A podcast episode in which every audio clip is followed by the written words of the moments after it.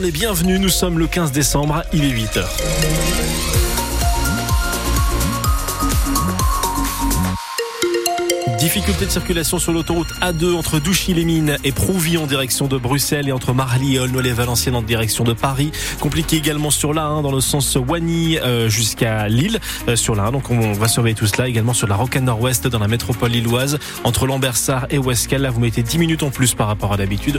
On fera un point détaillé avec la cellule vigilance de la préfecture du Nord en fin de journal. Pascal Thiebol de la météo. De la grisaille, de rares éclaircies et des températures de 9 à 10 degrés pour les maximales. President. Un naufrage en mer du Nord a fait un mort cette nuit. Un migrant qui tentait la traversée en bateau vers l'Angleterre, un autre est en urgence absolue. Leur embarcation s'est retrouvée en difficulté alors qu'ils étaient 66 à bord. Odile Sonnellard, leur bateau se trouvait à moins de 8 km de nos côtes, au large de Grand Fort Philippe, donc près de Dunkerque. Oui, et dès qu'il a été alerté, le Cross Greenet dépêche euh, un navire sur place. Il arrive vers minuit et demi. Il constate alors que l'un des boudins de l'embarcation est dégonflé et que des personnes se trouvent à l'eau, l'eau qui est à seulement 12 degrés en ce moment. Au total, cinq navires sont mobilisés pour leur porter secours. L'opération est longue. Les premiers naufragés sont secourus vers 1h15. Il faudra plus d'une heure pour secourir les autres. Mais parmi ces naufragés, un migrant qui était inconscient n'a pas pu être réanimé et une autre victime, elle aussi inconsciente, a été évacuée en urgence absolue par hélicoptère vers l'hôpital de Calais.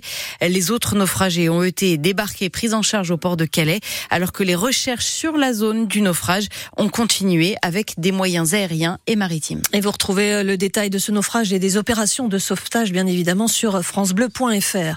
Des policiers et des gendarmes blessés lors de missions de lutte justement contre l'immigration clandestine seront décorés ce matin par euh, Gérald Darmanin à Calais. Le ministre de l'Intérieur va également s'entretenir avec la maire de la ville, Natacha Bouchard, et se rendre au commissariat pour échanger avec les équipes. Les dirigeants de l'Union européenne ont décidé d'ouvrir des négociations d'adhésion avec l'Ukraine malgré l'opposition du dirigeant hongrois Viktor Orban qui n'a pas utilisé son droit de veto. Par contre, il s'oppose à l'adoption d'un nouveau soutien budgétaire de l'UE à l'Ukraine à hauteur de 50 milliards d'euros.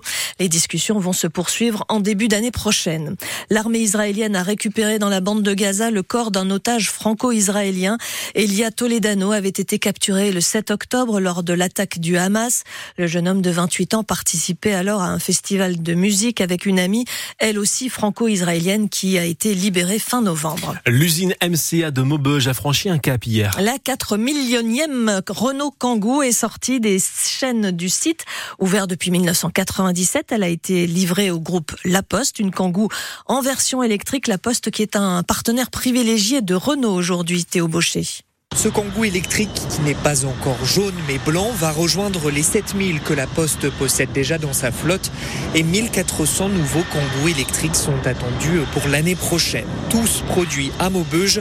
F. Pietriga est la présidente de la filiale VI Poste qui gère tous les véhicules de la Poste. C'est avec Renault qu'on a démarré l'histoire de l'électrique il y a bien longtemps maintenant et c'est important. Je pense que ça marque les Français, ça marque les facteurs au quotidien. On a pu voir aussi que c'était une fierté ici pour l'usine de fabriquer ces véhicules et je pense que c'est une fierté qu'on partage euh, aussi pour euh, nos facteurs tous les jours de rouler dans euh, des véhicules auxquels on est tous attachés. L'électrique est sur une bonne dynamique chez MCA pour Luis Quinalia.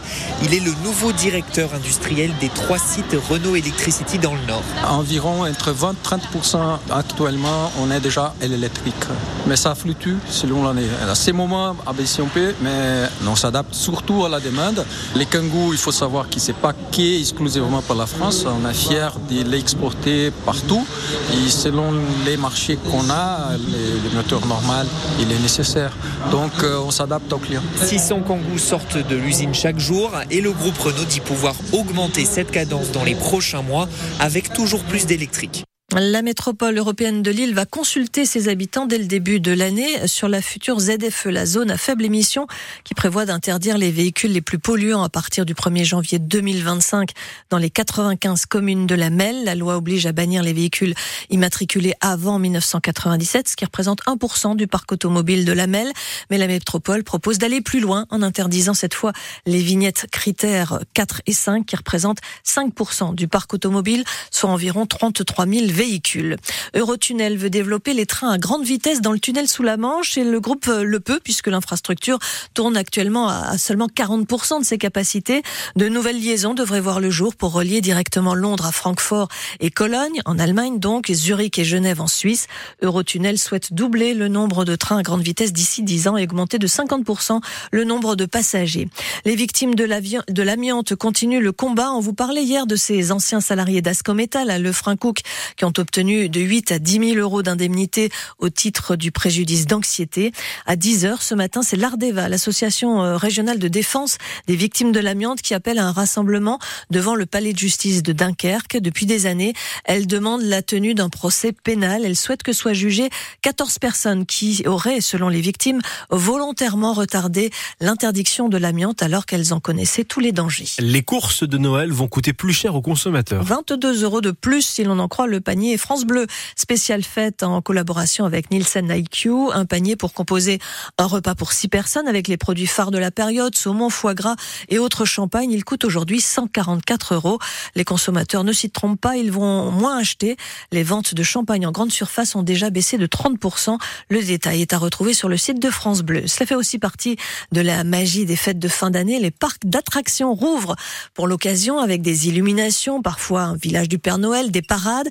Mais ils ouvrent en Belgique, pas chez nous, pour le parc Belward à Ypres. C'est une réouverture après 13 ans, à la demande d'ailleurs des clients. Sophie Morland nous en dira plus dans 10 minutes. Un cadeau pour les supporters. Les footballeurs du LOSC ont assuré le spectacle hier soir au stade Pierre-Mauroy en battant l'équipe de Klaxvik 3 à 0 pour le dernier match de la phase de poule de la Ligue Europa Conférence.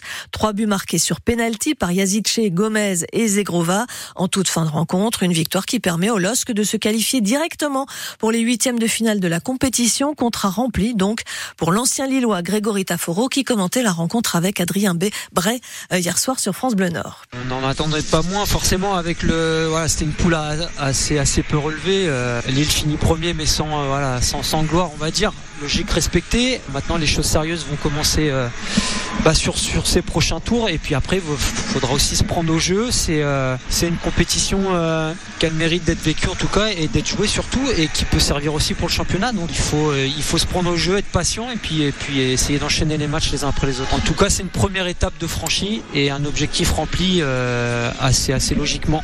Les prochains matchs pour le LOSC, ce sera dimanche la réception du PSG. Pour la Ligue Repas Conférence, faudra attendre les 7 et 14 mars pour donc ces huitièmes de finale.